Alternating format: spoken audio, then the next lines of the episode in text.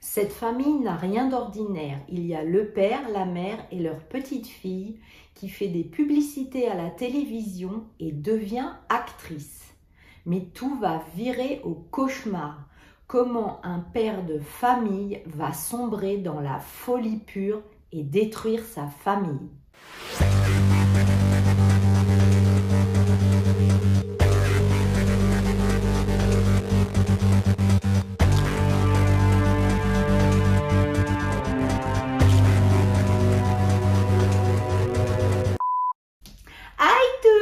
Suis ravie de vous retrouver pour cette nouvelle vidéo. Bon, d'abord, comme je le dis à chaque fois, on va se mettre bien. Pensez à vous abonner dès maintenant, à mettre un pouce en l'air parce qu'après on regarde la vidéo et on oublie. Et puis en plus, j'ai toute une bibliothèque de vidéos, donc si tu t'ennuies, tu peux regarder mes vidéos. Allez, c'est parti L'histoire d'aujourd'hui va être à tiroir. Il y aura la première et la deuxième partie. Quand on va ouvrir le deuxième tiroir, euh, ça va être dans un style euh, tout à fait différent. Hein. C'est un peu comme la commode de ta mère grand. Hein. La mamita, euh, si tu fouilles dans sa commode et que tu des tiroirs, tu sais pas trop sur quoi tu vas tomber. Et eh ben avec l'histoire d'aujourd'hui, c'est tout à fait ça. Vous verrez dans la deuxième partie. Judith F. Barcy est née le mardi 6 juin en 78 à San Fernando Valley en Californie. Bon, je sais, on est encore aux États-Unis. Dès l'âge de 2 ans, elle va se faire emmener par sa mère à un maximum de casting. Elle fera même ses débuts au cinéma en 87 dans Les Dents de la Mer 4, dans lequel elle interprète le rôle de Théa. Elle fera d'autres apparitions à la télévision. Hein dans Gagner lacé, dans Growing Pain. Je vous mets toutes les affiches de ces films. Elle a énormément de succès. Elle tournera même dans 70 publicités. Et puis ce qu'il faut savoir, c'est que Judith, même si elle a 5 ans, on la prend pour une enfant de 3 ans.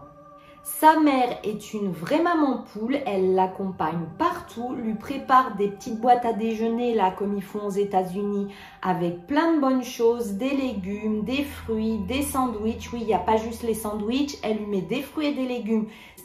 Chaque fois qu'un de ses films ou une de ses publicités va passer à la télévision, sa maman s'installe sur le canapé avec sa fille, elle a préparé des pop-corn et elle regarde cela en éclatant de rire. Il y a énormément de complicité entre la maman et la fille.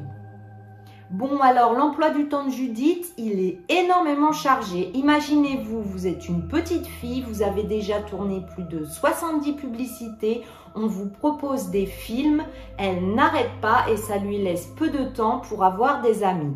Et ça, sa maman va s'en rendre compte. Et pour qu'elle soit heureuse, elle va lui organiser un goûter d'anniversaire. Judith était tellement heureuse de cette surprise qu'elle en avait eu les larmes aux yeux. Bah oui, bonne Jean, c'est une enfant, la petite mignonne. Sa mère lui avait appris à être polie, toujours dire s'il vous plaît et merci. Elle ne devait jamais aller toute seule quelque part. Sa maman veillait sur elle comme le joyau le plus précieux. Cette petite fille était adorable, précoce, une petite blonde châtain aux yeux bleus. Jusqu'en 1985, Judith est une enfant heureuse, mais on est dans une DPAE et cela ne va pas durer. Car il y a son père, Joseph. Il avait beaucoup de ressentiments envers son enfant et sa femme. En fait, lui, le père, il est jaloux. Jaloux du succès de sa fille, jaloux de l'amour qu'il y a entre la mère et la fille, il se sent seul à la maison, il a l'impression qu'il ne sert à rien. Et là, il va se mettre à boire encore et encore. Il va devenir extrêmement violent avec sa femme et horreur avec sa fille, comme si ça ne suffisait pas hein, de déjà être violent avec sa femme, ah ben lui, il faut qu'en plus, il soit violent avec sa fille. Alors que tout le monde dira, on ne comprend pas son attitude. Oui, parce que vous l'avez compris, en plus, tout le monde est au courant. Mais il faut savoir que dans les années bah, 50, 60, 70 et là 80, Parfois, on savait que des maris pouvaient être violents ou colériques, mais on ne disait rien, les voisins se taisaient, la propre mère de famille se taisait, il fallait rester marié et subir, et en plus, souvent les femmes qui étaient dans ce cas-là, et eh ben c'était elles qui avaient honte. Oui, oui, ah ben c'était pas le mari qui avait honte, hein. lui il faisait sa loi et criait, il tapait. Hein. Non, les femmes avaient honte. Et ben c'est ce qui se passe là avec la mère de Judith. Elle avait honte et ne disait rien. Malgré le fait que Judith, sa fille, donc gagnait des sommes à six chiffres en 87 et que ce salaire avait permis à toute la famille Barcy de s'installer dans une belle maison, il continuait à frapper sa femme et sa fille. Ses excès de violence étaient de plus en plus quotidiens et de plus en plus forts. Un jour, il va dépasser les limites. Il va tenir un couteau sous la gorge de sa fille et dire à sa femme que si un jour elle décidait de partir ou d'aller tourner un film sans le prévenir, il les tuerait toutes les deux. Et puis bah là, le père, il va sombrer encore plus dans la folie et la dépression et boire davantage. Et l'été 1988, Judy, la petite fille qui était insouciante, joyeuse, elle va commencer à montrer des signes de stress. Elle va prendre du poids et s'arracher tous les cils, tous les sourcils et elle va même arracher les moustaches d'un de ses chats. Elle était terrifiée par son père, anxieuse et elle développe tout un tas de manies et de tics liés à cette peur du père et à l'anxiété. C'est totalement incroyable de voir cette situation-là aujourd'hui parce que Personne n'a pensé à l'emmener chez le psychologue, que ce soit sa mère, la famille, les amis ou même son impresario. Comme je vous l'ai dit tout à l'heure, c'était des situations qui étaient passées sous silence. Tout de même, sa mère, Maria, va hésiter à porter plainte, mais l'affaire n'ira pas plus loin et elle ne portera pas plainte. On estime même à l'époque que la plupart des amis et la famille se disaient que cela ne les regardait pas, que c'était une affaire de famille privée et cela n'ira pas plus loin. Malheureusement, ils vont se tromper. Un jour, Judith va même passer toute la journée à faire du vélo dans le quartier pour ne pas rentrer chez elle. Plus tard, cette nuit-là, alors que Judith et sa mère dormaient, le père va aller dans le garage. Et là, il va trouver des valises. Il va comprendre que si ces valises ont été faites, c'est que soit la mère et la fille s'en vont, soit que la mère et la fille vont sur un lieu de tournage et qu'il n'est pas au courant. Comprenant que sa fille et sa femme vont lui échapper pour de bon, il devient fou. Alors que Judith, 10 ans, dormait dans sa chambre, Joseph s'est glissé dans sa chambre avec une arme de poing et lui a tiré une balle dans la tête. Maria a eu à peine le temps de bouger pour protéger sa fille qui lui a tiré dessus. Elle l'avait rencontrée dans le couloir et elle s'est effondrée sur le sol. Et là, vous n'allez vraiment pas vous y attendre, mais Joseph le père va passer deux jours seul dans la maison avec le corps de sa femme et de sa fille. Le matin du 27 juillet, il va verser de l'essence partout puis ensuite, il va aller dans le garage et se tirer une balle dans la tête. Une voisine qui arrosait ses plantes à l'extérieur a entendu le coup de feu, a vu de la fumée. Elle a tout de suite appelé la police et les pompiers qui ont réussi à éteindre l'incendie assez rapidement. La voisine d'à côté, Eunice Derry, a déclaré que Maria lui avait parlé de ses violences domestiques et du fait que son mari buvait.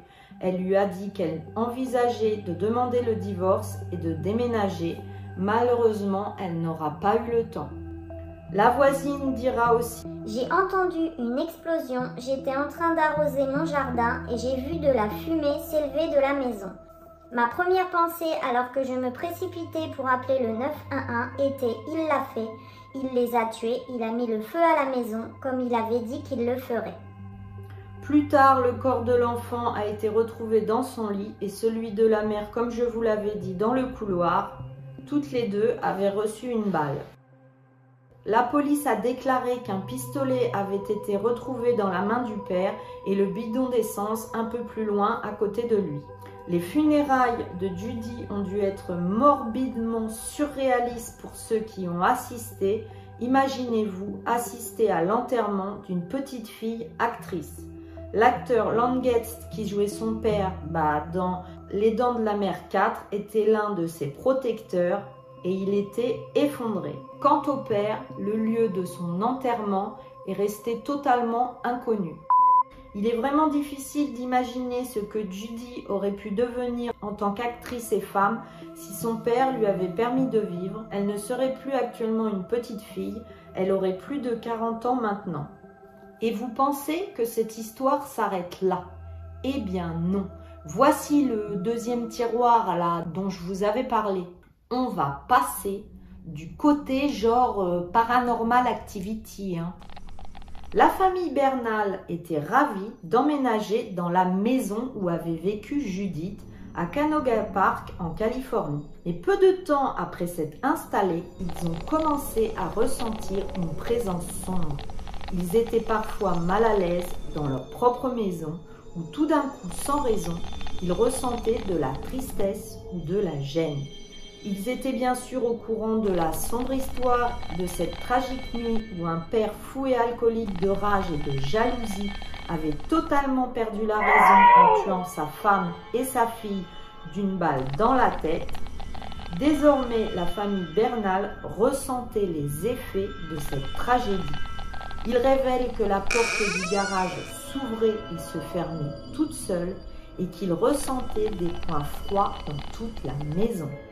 Parfois la maison était à température normale et soudain dans une pièce, mais la température chutait de 15 degrés en quelques secondes, puis au bout de quelques minutes revenait à sa température normale. Bon alors tout le monde va constater des choses bizarres, que ce soit eux ou les amis. Gabi Bernal, qui dormait dans la même chambre où Judith a été assassinée, a fait de terribles cauchemars. Après des années à se sentir hantée, malaisée et triste, la famille a décidé de rénover sa maison avec l'aide des animateurs et architectes d'intérieur Joël Uziel et Michael Welch. Alors, qui sont ces architectes? C'est un duo qui se concentre sur les maisons où il y a eu des crimes et ils vont les rénover et c'est une émission de télé. Vous l'avez compris, ils ont donc fait appel à Murder House Flip qui rénove les maisons où ont lieu des crimes. Ils vont même leur consacrer un épisode entier faisant passer la maison sombre à une maison beaucoup plus agréable, débarrassée de ses mauvaises ondes avec un médium. Pendant ce temps, la chambre de Gabi, où le lit était dans la même position que celui de Judith, bah, elle a été vidée, la fenêtre a été remplacée par des portes vitrées et la peinture a été changée. La cour arrière a été réaménagée pour devenir un espace extérieur agréable pour la famille. Une nouvelle pergola a été construite pour permettre plus de lumière dans la chambre de Gabi et une salle à manger extérieure a été aménagée avec un très beau jardin. Le résultat a changé toute la vie de la famille et les propriétaires diront que toutes les énergies négatives étaient parties grâce au médium. Voilà, cette vidéo est finie. Que pensez-vous de cette histoire? Que pensez-vous des mœurs d'avant où souvent les familles ne disaient rien quand un parent était violent et les femmes ou les hommes, oui oui, parce qu'il y a des hommes battus, n'osaient pas divorcer? Que pensez-vous de cette émission qui rénove les maisons là où il y a eu des crimes? Est-ce que ça vous a fait peur de savoir qu'il se passait des choses des années plus tard dans la maison? Bon bah vous en conviendrez, on va laisser un emoji maison, hein, et puis si vous ne le trouvez pas, bah vous en mettez un autre. Hein. Comme ça, je saurai qui sont les courageux qui ont écouté cette histoire à double tiroir jusqu'au bout. Je veux vraiment vous remercier pour tous vos commentaires, vous êtes vraiment des amours et vous me faites trop rire. Et puis, comme d'habitude, laissez un pouce en l'air, abonnez-vous, cliquez sur la clochette. D'ici la prochaine fois, prenez soin de vous, regardez derrière et moi je vous dis à bientôt. Bye bye